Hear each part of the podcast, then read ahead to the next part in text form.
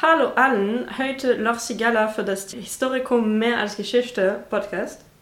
Et aujourd'hui, nous avons un épisode spécial entièrement en français car il sera dédié au master franco-allemand d'histoire.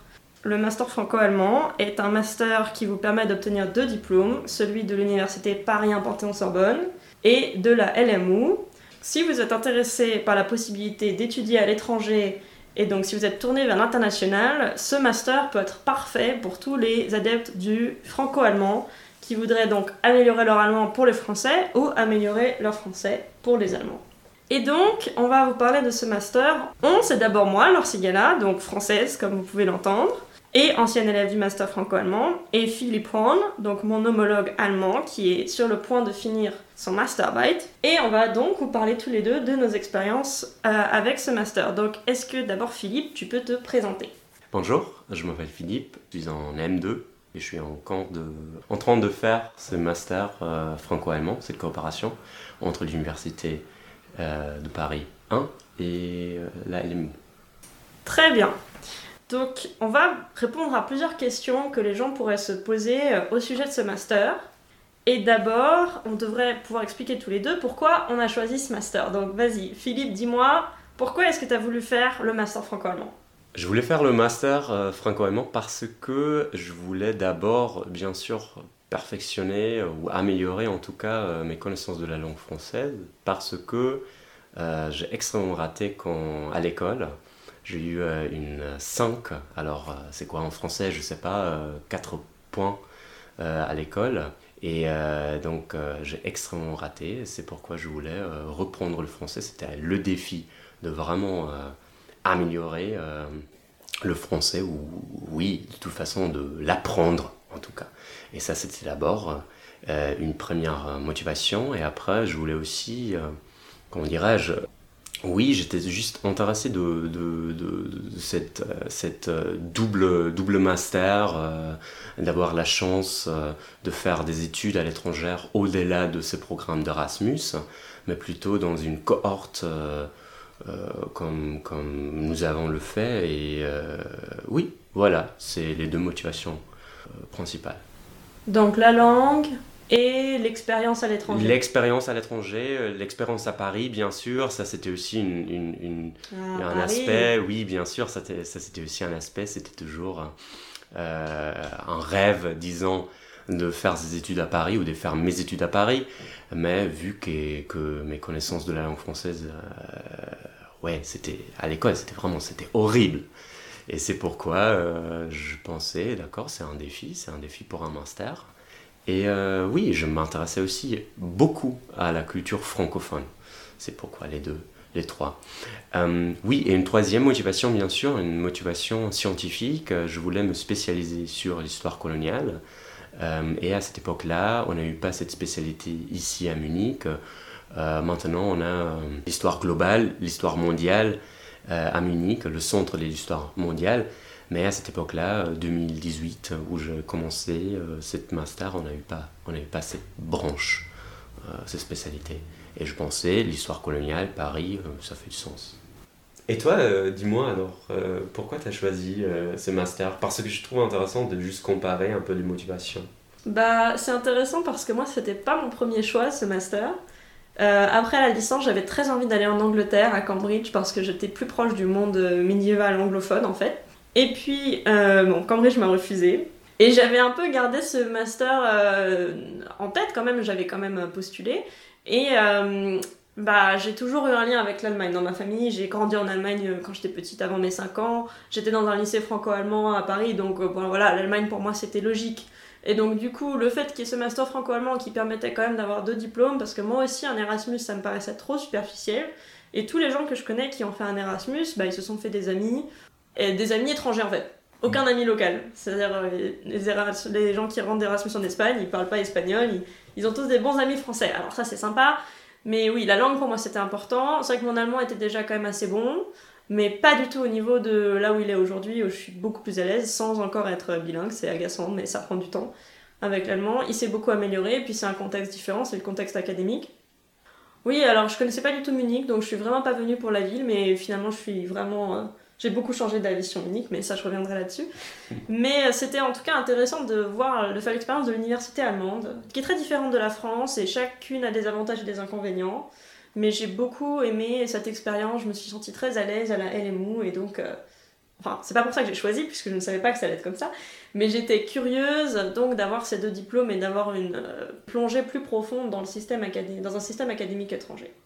Et du coup, donc euh, je vois que Paris, ça t'a bien plu, si je me trompe oui, pas. oui, ça va. Oui, la ville des Lumières. Ah non, bah oui, c'est, oui, c'est très joli. Alors vraiment, ça m'a vraiment touché comme ville. euh, C'est, c'est difficile à expliquer parce que c'est vraiment... Hum, moi, je suis munichois, à la base. Moi, je suis munichois. Mais après, je pense que Paris est à la fois une... Alors pour moi, c'était mon, mon impression. On a à la fois ce sentiment de vivre dans une grande métropole et à la fois de vivre dans un village, disons. Alors c'est un charme, moi je pense parfois euh, villageoise parce que c'est subdivisé dans des quartiers différents. On a quand même deux fois par, par semaine un marché dans son quartier, on connaît le Dans son boulanger. arrondissement. Oui, dans son arrondissement, dans ces cas, mais bien sûr là après, euh, je trouve ça euh, incroyablement euh, charmant d'avoir les deux. Alors c'était mon impression, une grande métropole et à la fois une, une petite, petite peut-être pas village, mais quand même euh, le charme dans dans une petite ville. Donc Paris, ça t'a pas paru trop sale? C'est intéressant comme euh, point de vue. C'est vrai que c'est très beau. En tant que Français et étudiant parisien, souvent on est un peu blasé par Paris, mais il faut pas. T'as raison, il faut s'émerveiller encore. Mais du coup, est-ce que tu dirais que Paris, c'est ce que t'as préféré de ce master au final? Est-ce que c'était la, la meilleure expérience? Non, ou- non et oui. Alors c'était plutôt le l'ensemble des choses. Alors c'était de, de faire des études à Paris, dans une ville. Alors c'était la, la, la totalité de cette expérience. C'était vraiment, il y, a, il y a eu plusieurs aspects. Il y a eu la ville, mais aussi bien sûr les études, de faire la connaissance d'un nouveau système, système euh, académique, universitaire, euh, de se faire des, nouveaux copains, de créer des nouveaux, des nouveaux liens, de, de une nouvelle langue. Et ça, ça en- en total, oui, vraiment cet ensemble des choses, des aspects, ça pour moi, ça faisait cette expérience si spéciale et, et tellement euh, intéressant. Et, et pour moi, alors à vrai dire, hein, je, je vais commencer tout de suite avec ça, mais ça c'était le meilleur choix de, de, de ma vie étudiante. Alors ça. Oh. Non mais franchement, alors. euh, est-ce que tu as des, Pas de regrets, mais est-ce que tu est-ce que es contente d'avoir fait ce, ce, ce master, ce programme? Oui, évidemment, évidemment. Et puis c'est vrai que c'est vrai que c'est très difficile de choisir une chose préférée parce que c'est sur deux ans, donc c'est long, quoi. Après, euh, moi je crois que ce qui me vient spontanément comme réponse, si je réfléchis, c'est Munich. C'est intéressant comme je me rendais pas compte à Paris à quel point la vie me correspondait moins qu'ici en fait. Le rythme de vie, là je fais tout à vélo et je me sens mieux. euh, Ça paraît niais, mais dans mon corps, le fait de faire 10 km par jour à vélo, je suis plus épanouie, je suis plus à l'aise. Et j'aime bien le style de vie- de vie ici, j'aime bien la qualité de vie, j'aime bien la nature, le fait qu'il y ait des parcs immenses. C'est vraiment. euh, j'adore cette ville et j'adore les gens. Et euh, je trouve les Allemands mignons, ils sont touchants. Et c'est tellement amusant de regarder les gens ici. Quand je suis arrivée ici, tout était différent, il n'y a vraiment rien de similaire. Quoi. Même les boulangeries sont pas familières. Et puis finalement, on, on s'habitue. Et maintenant, quand je suis en France, euh, la- l'Allemagne me manque. Ouais, ça c'est pareil pour moi. Alors, ben, l'inverse, alors si je suis ici, euh, Paris me manque. euh, et euh, moi je trouve. non, mais vraiment, été touché par, par, par cette ville-là, on va dire. Mais, mais ouais. C'est quoi, là Voilà. La petite chose bête qui te manque, parce que moi, quand je suis en France, j'ai le Spätzli, c'est terrible. Le Spätzli, donc pour les ceux qui savent pas, c'est un, un soda allemand, bavarois plus spécifiquement d'ailleurs. C'est une espèce de mélange de coca et d'orange, mais je trouve que cette description est très mauvaise parce que c'est les ingrédients, mais ça a vraiment pas ce goût-là. Ça a juste le goût de Spätzli, et donc il faut goûter. Moi, j'adore le Spätzli, c'est ma vie. Et franchement, en Allemagne, en France, on a beaucoup moins de, de soft drinks en général. On a moins de- d'options de choses pas alcoolisées, qui, qui est pas de... Mais c'est vrai, ici il y a de l'eau parfumée à tout, etc. Et il y a de l'âme d'au-delà. Et bref, voilà, venez en Allemagne pour, prendre des mauvaises habitudes alimentaires, vous verrez, c'est génial. C'est intéressant parce que moi je suis pas sûr si c'est pas vraiment, euh, oui, un, un truc de Munich, d'avoir, alors des Spezi, euh, Spezi, je suis pas sûr si ça existe en, en Allemagne du Nord, ou des Almduder, euh, ça c'est, je sais pas, mais c'est intéressant. pour moi, à Paris, je, dirais peut-être les espaces. Alors, la nature, peut-être, les espaces verts, les, les grands parcs. Alors, il, il, y en a à Paris, sans aucun doute, mais, mais moins qu'ici. Alors, on est d'accord. C'est, vraiment ici à Munich. Euh, Munich est une, est une, ville verte, vraiment verte. Mais je pense aussi que ça, c'est. Euh, j'ai eu mes doutes, disons, euh, avant je, je, je, commençais cette, cette, cette, cette, master, ce programme, parce que je pensais alors de faire un semestre à Paris, un semestre à Munich, un semestre à Paris, un semestre à Munich. Ça va être un peu grand chaos, un peu. Mm. il, faut, il faut se bouger toujours. Mais euh, je trouvais après, même, oui, même très intéressant parce que on a la possibilité, si Munich te manque, on sait qu'on va revenir le semestre prochain. Ou si Paris me manque, je sais que après je vais revenir. Mais pour moi, je dois aussi dire que ça, ça euh, le, sentiment de, perte, de, le sentiment de, de devoir dire au revoir ça se double, bien sûr aussi. Ça, c'est peut-être euh, parce qu'on dit, on doit toujours dire au revoir à une ville si on est à l'aise, si on est à l'aise. Je suis tout à fait d'accord. Après, je trouve que ça a des avantages, c'est-à-dire qu'on peut penser un peu à long terme. Je reviens l'année prochaine, je referai ça l'année prochaine, l'année prochaine, je referai ça différemment. Je me mettrai dans un autre quartier, par exemple. Alors que si on n'est pas très heureux de son logement et qu'on reste un an, bah, on n'a pas d'autre option. Mais en même temps, je trouve que ça dépend beaucoup des gens parce que je crois qu'il y a certaines personnes du master que ça a mis dans une idée un peu plus de temporaire, que c'est pas très long, donc ils n'ont pas besoin de penser à long terme justement. Hmm. Donc je pense que ça dépend vraiment de comment on le prend et que sur six mois ou un an, on peut avoir des résultats très différents et c'est beaucoup une question d'état d'esprit par rapport au master finalement. Ouais, alors oui, là je suis absolument d'accord. Disons, le master te permet d'avoir une expérience, et ça je pense que tu as très bien dit, euh, d'avoir une expérience qui va au-delà de cette, euh, expérience superficielle d'un Erasmus. Alors, je ne veux pas dire que toutes les expériences Erasmus sont superficielles, mais il y a un penchant quand même. Et euh, après, je pense que ce master te permet d'avoir une expérience plus approfondie, mais c'est pas obligatoire. Alors tu dois vraiment te bouger, tu dois aller dehors, tu dois découvrir des choses. Et bien sûr, il y a des gens, disons plus euh, diplomatiques, il y a des gens qui sont peut-être plus, plus prêts à le faire, à oser d'aller de, au-delà de, cette expérience euh, Erasmus. Et euh, oui, mais c'est aussi une force parce que comme ça, vu que les deux semestres, le semestre à Munich, euh, le semestre à Paris a déjà fini, le semestre à Munich euh, n'a pas encore commencé. Euh, ça te permet d'avoir un, espace libre que tu peux librement remplir. Et avec un stage à Paris, par exemple. Moi, je, je pense c'est possible de, vu que le semestre à, Paris, c'est entre fin septembre, fin décembre, se déroule plus, plus tôt, je dirais, ça te permettrait de partir Paris euh, ou de rester à Paris pour trois mois.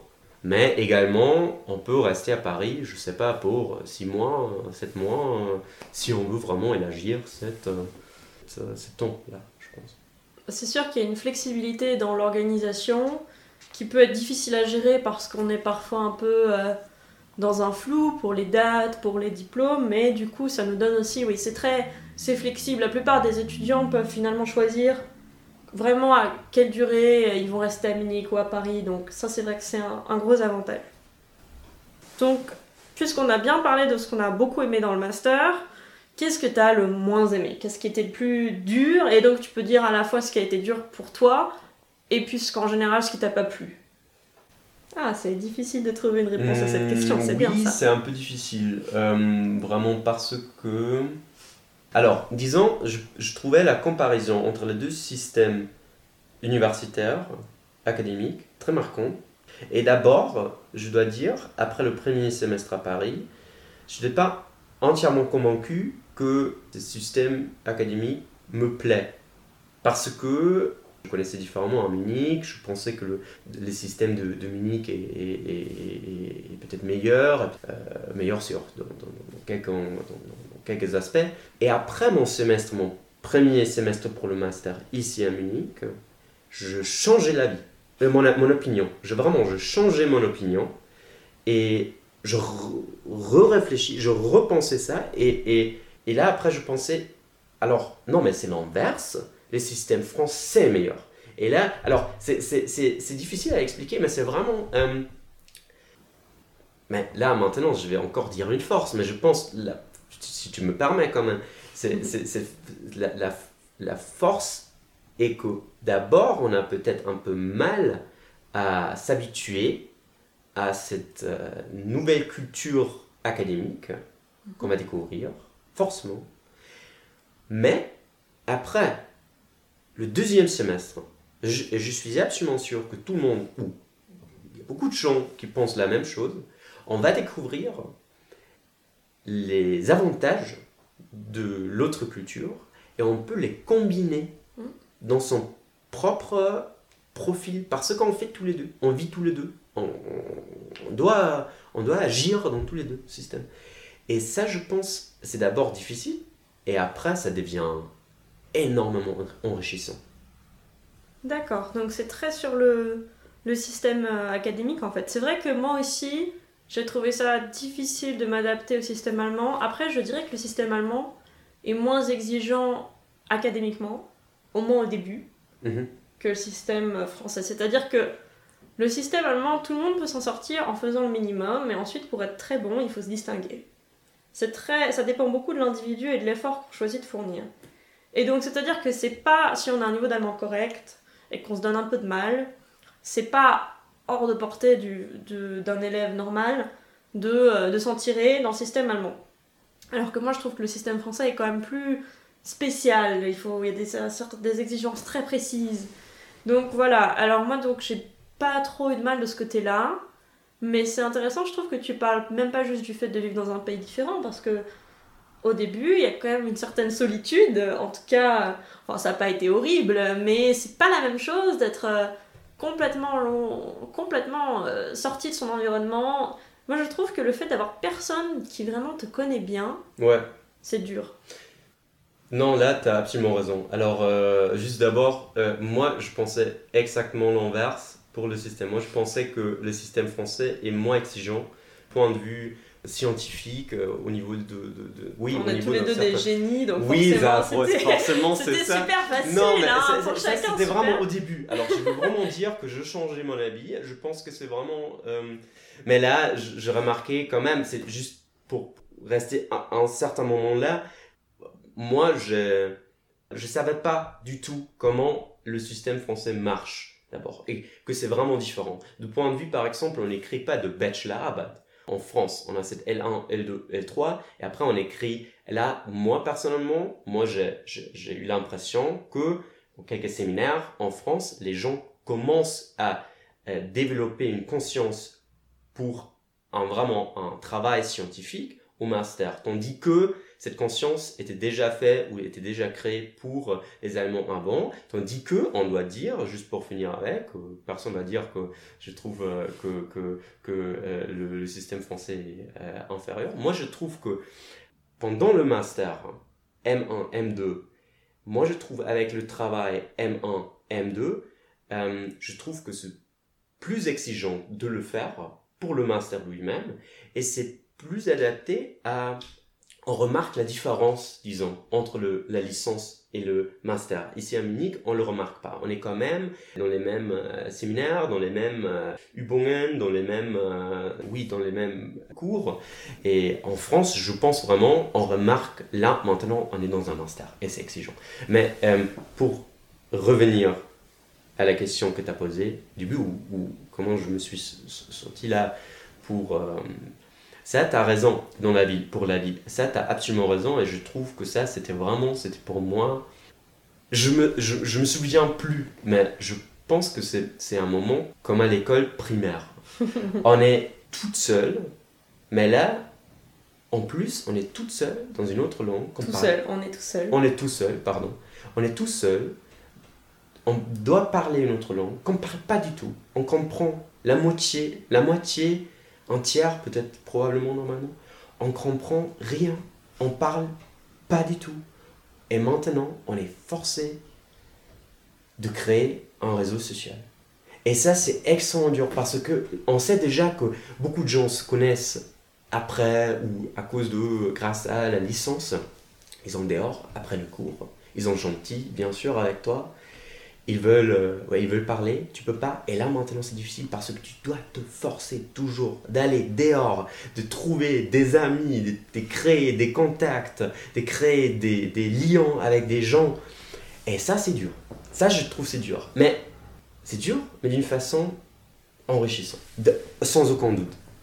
Enrichissante dans le sens qu'il faut vraiment, euh, il faut fracturer le cadre de sa propre zone de confort. Et là, on est forcé de le faire. Oui, alors moi je trouve qu'on m'avait pas prévenu pour ça pour le master et j'avais sous-estimé la difficulté, en gros, qu'il faut faire cet énorme investissement d'énergie sur le social, en même temps que bah, la découverte d'une nouvelle langue et d'un nouveau pays. C'est beaucoup en même temps, en gros. Tout change, tout change et ça peut être très dur. En même temps, comme tu dis, c'est enrichissant. Et moi d'ailleurs, j'ai pas été déprimée à Munich ma première année parce que je me suis occupée, c'est-à-dire que si j'étais un peu triste, j'allais faire du vélo et je me sentais mieux et il faut trouver des trucs et puis finalement c'est le pouvoir un peu de la vulnérabilité. Dire à quelqu'un qu'on se sent un peu seul ou qu'on est un peu triste, même quelqu'un qui ne connaît pas bien, ça peut avoir des résultats surprenamment euh, touchants, je trouve. Les gens sont, peuvent être surprenamment généreux, mais on apprend beaucoup de choses sur soi-même en tout cas. On se rend compte, ouais, on se rend compte de nos limites, beaucoup mieux. On se rend compte des situations terrifiantes. Je me souviens d'être allée à un anniversaire où j'étais invitée et je connaissais une personne. Et j'avais pas envie d'y aller, mais vraiment, je me suis dit, allez, alors, il faut. Eh, là, t'as pas le choix. Tu dois dire oui à tout. C'était ma stratégie. Donc, je suis arrivée à cette fête, juste morte, morte de peur, quoi. Et je suis allée voir cette amie que je connaissais, que je connaissais pas très bien, mais qui, était très gentille, qui a fait des gros efforts pour me présenter à des gens, donc euh, je suis très reconnaissante à cette fille. Et, euh, à un moment, donc, elle m'avait présenté des gens et puis je me suis retrouvée toute seule. Et je me suis dit, j'avais envie de partir. Et ah, j'ai, j'ai un moment horrible et puis je me suis tournée vers elle. Je dit, écoute, Isabelle, sauve-moi. Et puis elle m'a tout de suite, elle m'a redirigée, elle m'a dit, ah, c'est bon, c'est bon. Et elle m'a réinclus dans sa conversation. Et si j'avais pas eu le courage de faire ça et si j'étais partie, parce que c'est ce que je voulais vraiment faire, hein, euh, voilà, j'aurais pas rencontré d'autres gens euh, que je connais toujours. Et mais j'ai trouvé cette force en moi, finalement. C'était possible. Voilà, moi je trouve, euh, t'as bien décrit. Alors c'est vraiment, c'est ça, je me souviens aussi des, moments similaires quand t'es dehors après un cours, il y a une, ouais, une, ribambelle des gens qui parlent, et après euh, tu, tu, tu, tu, vois, ils se connaissent entre eux. Et là maintenant t'es là, t'es toute seule, t'es tout seul. Et là ils te demandent, parce que par gentillesse, ils, ils te demandent, est-ce que tu veux venir prendre un bar avec nous? Tu veux pas et tu veux à la fois parce que tu sais, tu vas être tout seul et tu dois faire, tu dois parler, tout ça. Mais tu dois te forcer de le faire. Et si tu arrives là, moi, ça, c'est, quand même, c'est, cool. Alors, euh, je trouve. Oui, et puis l'avantage, c'est que franchement, ce genre de situation, une fois qu'on les a fait, ça va beaucoup mieux. C'est-à-dire qu'une fois qu'on a survécu, on se rend compte qu'en fait, il s'est rien passé de grave. C'est-à-dire qu'il y avait beaucoup de peur, mais peu de dégâts. Et pour la prochaine fois, on a moins peur. Et franchement, il suffit d'une ou deux situations comme ça. C'est douloureux, hein. Mais ensuite, ça va quoi. J'ai rarement peur de la même façon. Et moi, je trouve qu'en tant que Français, on a un grand avantage, c'est que les Allemands nous trouvent sympathiques. ça peut être, ouais. Ça, t'as raison, t'as raison. L'accent, de toute façon, n'est pas un problème. L'inverse, euh, je j'en sais rien. Non, mais c'est vrai. Moi, je reçois tout le temps des compliments sur mon accent au supermarché, typiquement la caissière très fière d'avoir deviné que j'étais française parce que vraiment on l'entend pas du tout. Mon accent est si discret. Non j'ai vraiment... un accent très fort en allemand euh, mais bon ça va ça va. J'aurais su compréhensible il y a pire que moi quand même. Mm. mais euh, c'est à dire que je trouve que franchement en tant que français ça va. On ouvre la bouche et tout de suite les gens sont ah moi j'ai été à Paris une fois quand j'avais 5 ans Ouais, alors ça, je peux pas dire, euh, je peux pas dire la même chose. Même, même le, l'accueil à Paris était, là, il faut vraiment dire, était très chaleureux. Très chaleureux. Alors, euh, pour vraiment tout le monde. Alors, je, je jamais. Alors, parce qu'il y a ces forts stéréotypes, stéréotypes ici à, en Allemagne, ou en, Munich bien sûr aussi, mais en Allemagne, que euh, le français, et, spécial, et spécialement les Parisiennes, les Parisiens, euh, sera vraiment, oui, un peu, un peu froid, un peu, pas méchant, un peu distance toujours.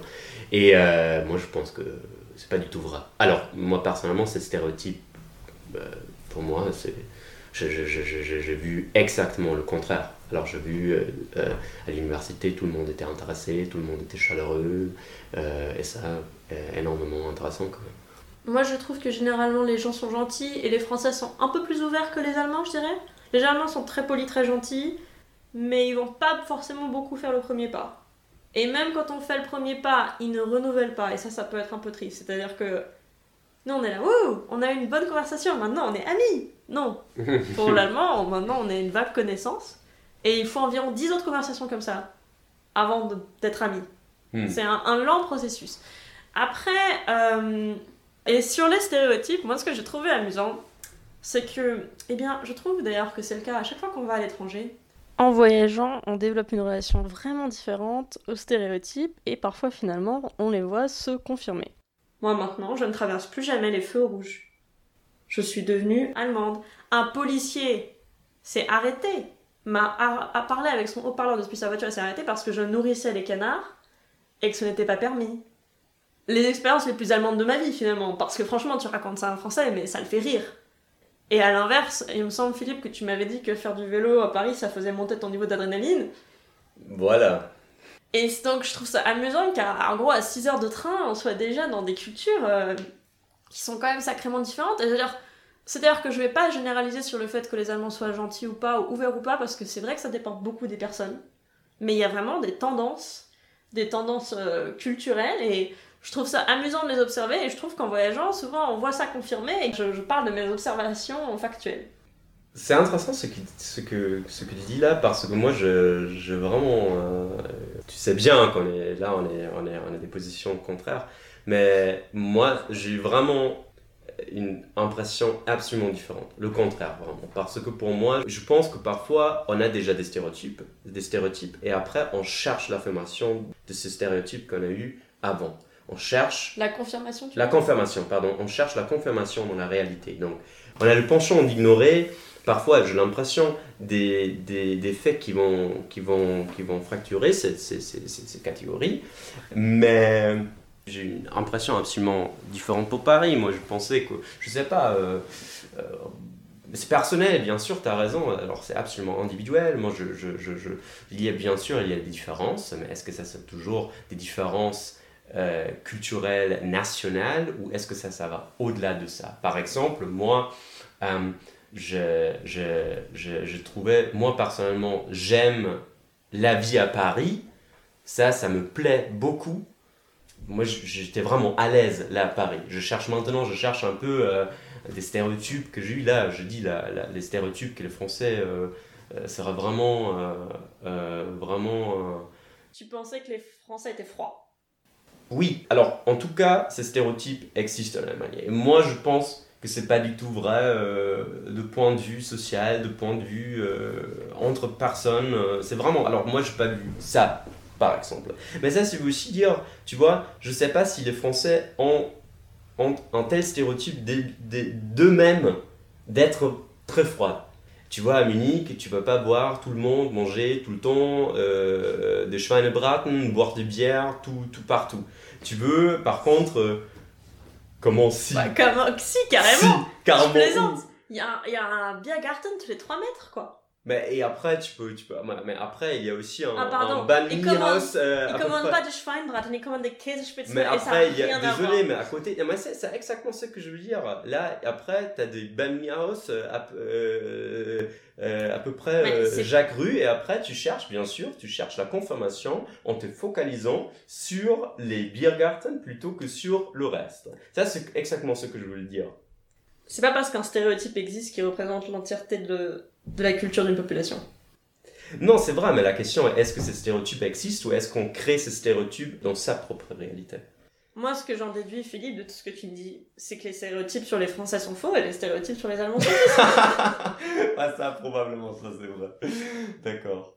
Là, par exemple, de point de vue de langue, moi, je trouvais extrêmement intéressant jusqu'au quel point la langue française, la culture francophone aujourd'hui, est marqué par l'histoire mondiale de la France. Alors, moi, je trouvais extrêmement, extrêmement marquante de point de vue de la littérature, au niveau de la littérature, au niveau de la culture quotidienne, comment Paris est une ville multiculturelle, euh, diverse, comment la culture francophone est diverse en soi. Et moi j'ai la même impression pour la culture allemande. Bien sûr, euh, là on peut dire ça c'est un, emblématique pour les Allemands, ça c'est emblématique pour les Français, mais moi je vois plutôt cette complexité d'une culture germanophone et d'une culture francophone. Ça me fait penser ce que tu dis sur une culture francophone et sur Paris à ma grande découverte ici, c'est la Bavière. Euh, moi j'avais à peine conscience que la Bavière existait, de la même façon que je sais vaguement que le Pays Basque existe. Non, euh, donc j'étais assez vaguement consciente de l'existence de la Bavière, notamment parce que quand j'ai grandi en Allemagne, j'ai grandi en ancienne Allemagne de l'Est, et qu'on a toujours des amis d'ancienne Allemagne de l'Est, et que j'ai toujours trouvé ça très désagréable la façon dont les Allemands de l'Ouest sont ouvertement xénophobes contre les anciens Allemands de l'Est, mais euh, avec aucune honte quoi. C'est-à-dire, euh, je connais des gens qui ont dit Oh, mais tous les aussi c'est des nazis, moi ça m'intéresse pas. Oui, alors ça, ça peut paraître drôle, mais moi, je, du coup, j'avais un peu un a priori euh, pro-Allemagne de l'Est. Enfin, bon, c'est bête parce que ça veut pas du tout dire que j'étais pour le régime, mais c'est-à-dire que, comme plutôt comme quelque chose que je comprends pas pourquoi l'Allemagne de l'Est est, est rejetée alors que les gens ne donnent, ne donnent pas une chance à ces Länder qui sont pleins de gens et, de lieux intéressants. Et du coup, euh, malgré donc ma, mon enfance et ma adolescence franco-allemande, très franco-allemande, j'avais jamais été plus au sud que Weimar. Et donc la Bavière, mais alors là c'est un autre monde quoi. Mais vraiment, euh, j'avais pas conscience que la culture était aussi différente et je ne savais pas ce que c'était que le drapeau bavarois en, arrivant ici. Et maintenant, euh, je vois du bleu et blanc partout et ça me fait sourire parce que c'est genre, oh, les Bavarois. Je trouve que plus que la culture allemande, je crois que j'aime beaucoup la culture bavaroise et oui, il y a un côté nationaliste un peu insupportable pour certains, mais en fait c'est beaucoup plus facile à apprécier quand on est étranger. Moi je me rends pas compte des effets négatifs, je les vis pas et je connais personne qui prend ça au sérieux. Donc je trouve ça charmant et, euh, et euh, local et typique et, et je trouve ça, j'aime beaucoup la Bavière, voilà. Oui, et c'est très intéressant, je pense aussi euh, au niveau de, de, ses choix, alors de vraiment de faire ce master, parce que je pense que Paris et Munich, me semble-t-il, n'est pas vraiment une paire par excellence. Paris-Munich, de toute façon, il y a une, il y a une déséquilibre quand même entre les deux villes. Euh, mais je pense que ça, c'est.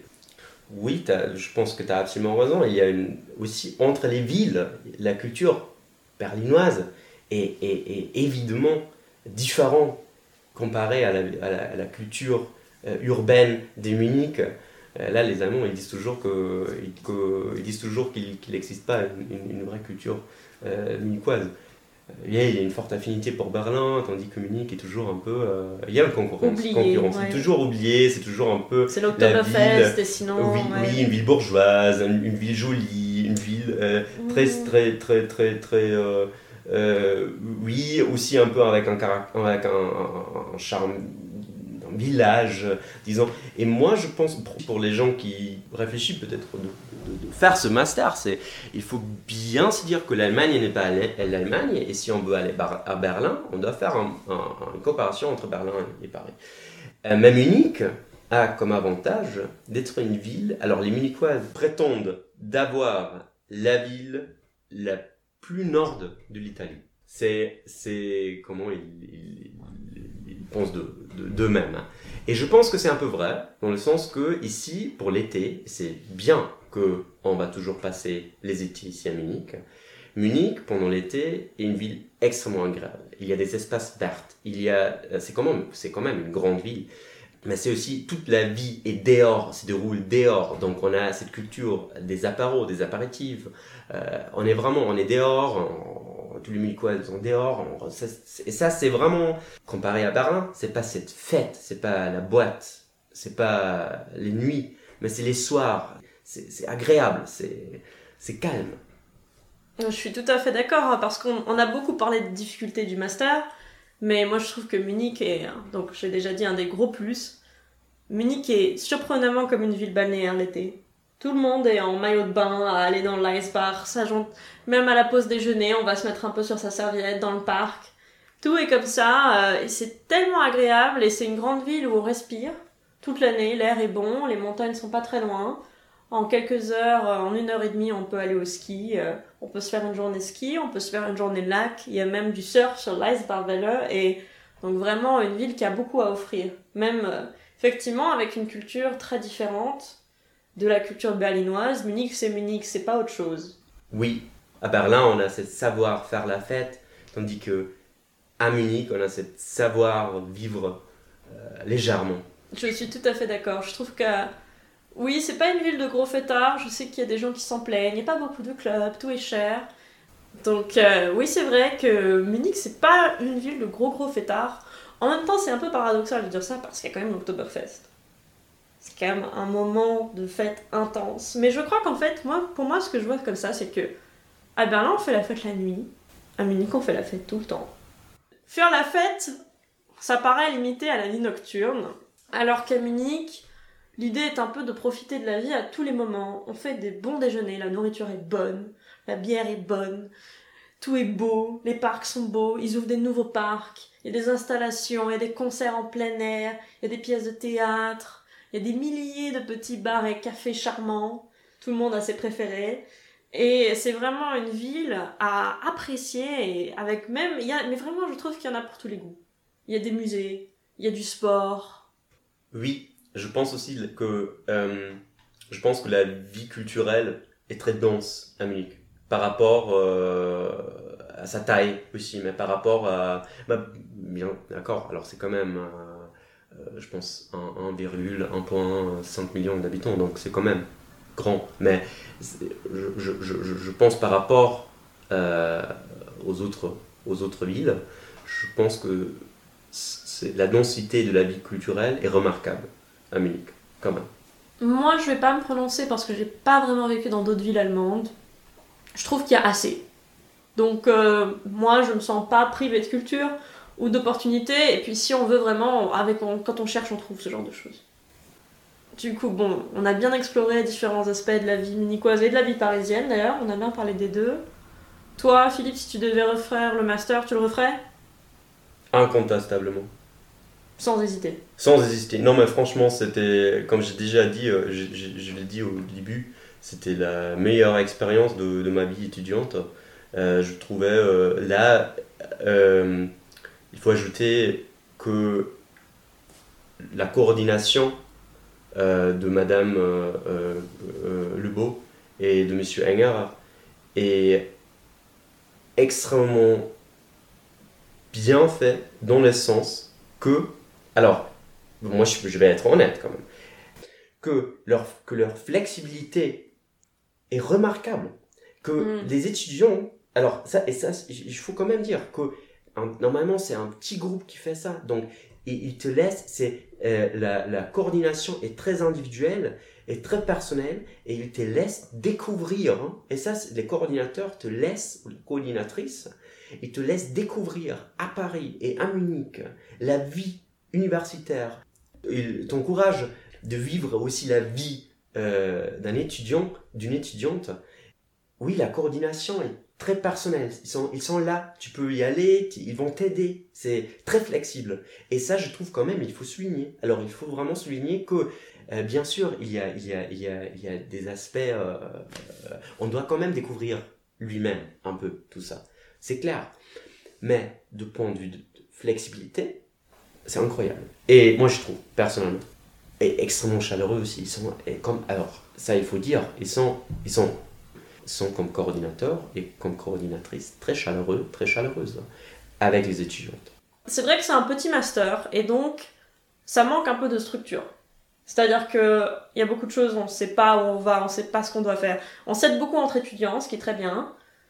Et du coup, mais c'est vrai que donc l'avantage, comme tu dis, c'est la flexibilité. C'est-à-dire qu'on est 5 Français et 5 Allemands théoriquement par an avec cinq personnes, euh, c'est au cas par cas pour toutes les situations. Et je trouve, c'est vrai que pour ce coup-là, on a aussi de la chance, du coup, de pouvoir se tourner vers nos, vers nos euh, donc, responsables de master, parce qu'avec 10 élèves, euh, donc 20 maximum par, pour deux années de master, ils, ont, ils peuvent effectivement s'occuper de nous. Et si tu me permets d'ajouter qu'on peut, je pense, on peut faire la même chose dans un programme d'Erasmus, mais je pense euh, c'est plus facile vu qu'on étudie, qu'on fait des études dans, dans ces groupes, ben, ces petits groupes, et qu'on va se, bouger toujours ensemble, comme groupe, à Munich, à Paris, on va toujours être là. Je pense, et je pense, nous tous les deux, on fait ça. On crée des liens entre des personnes, entre des liens euh, transculturels, et de créer vraiment euh, des liens, un réseau, mais aussi euh, des amis. Des amis, des copains. Et ça, je trouve, euh, c'est quand même unique. Oh. Tu, tu, tu penses pas? Alors, disons, si je demande, si, si, je te demande, est-ce que tu, tu regrettes d'avoir fait ou est-ce que tu l'aurais fait comme ça, le master? De toute façon, à ce stade, c'est difficile d'imaginer qui je serais sans ce master parce que ça a été les deux dernières années de ma vie et ça a complètement changé la direction dans laquelle je me suis dit, euh, dans laquelle je me suis lancée, puisque maintenant je compte rester en Allemagne et idéalement y faire ma carrière. Donc non, je regrette pas du tout. J'ai eu des expériences extraordinaires. C'était un, plaisir tout le long, même quand c'était dur. Même quand c'était dur, c'était bien en fait. Je crois qu'il n'y a rien à, il a rien à redire. Je le referai avec tout, même, euh, même les difficultés. Euh, toutes les difficultés qu'il y a eu, je ça valait le coup. Et effectivement, euh, les amitiés que j'en suis faites, c'est parmi les choses que je chéris le plus que j'ai obtenues de, de ce master, les amitiés franco-allemandes. Du coup, toi, t'as dit qu'en arrivant à Paris, t'avais un très niveau d'allemand. Est-ce que tu penses que la langue devrait empêcher quelqu'un d'essayer ce master? Alors, disons, comme, comme, comme j'ai dit au début, si moi, si je moi-même arrive à le faire, avec eine 5 in der 10. Klasse. Et je dois dire ça en, allemand parce que äh, ich habe Französisch in der 10. Klasse mit einer 5 abgelegt. Si on arrive quand même le faire, euh, désolé, tout le monde euh, va y arriver. Alors, franchement, et je pense que euh, je vois bien qu'il euh, y a beaucoup de gens qui sont un peu inquiétés euh, par rapport à ce master de le faire Est-ce que, je, dois l'oser? Allez-y. Vraiment. Allez-y. Faites-le. Vous allez voir. Ça va être euh, bonne expérience. Ouais. Je ne peux qu'encourager les gens à nous rejoindre dans ce master. J'espère que ce podcast vous aura appris des choses sur le master. On a donné des informations un peu dans le désordre sur l'ordre des semestres, etc. De toute façon, il y a des informations plus étendues sur les brochures du master qui sont sur les sites de la LMO et de Paris 1. Mais là, on vous a donné plutôt la perspective, le vécu, la vérité, pas ce qui est annoncé, mais ce qui est fait. Et euh, j'espère que même si on a tous les deux dit que on avait dû y mettre beaucoup d'efforts, que ça vous a montré que ça valait le coup.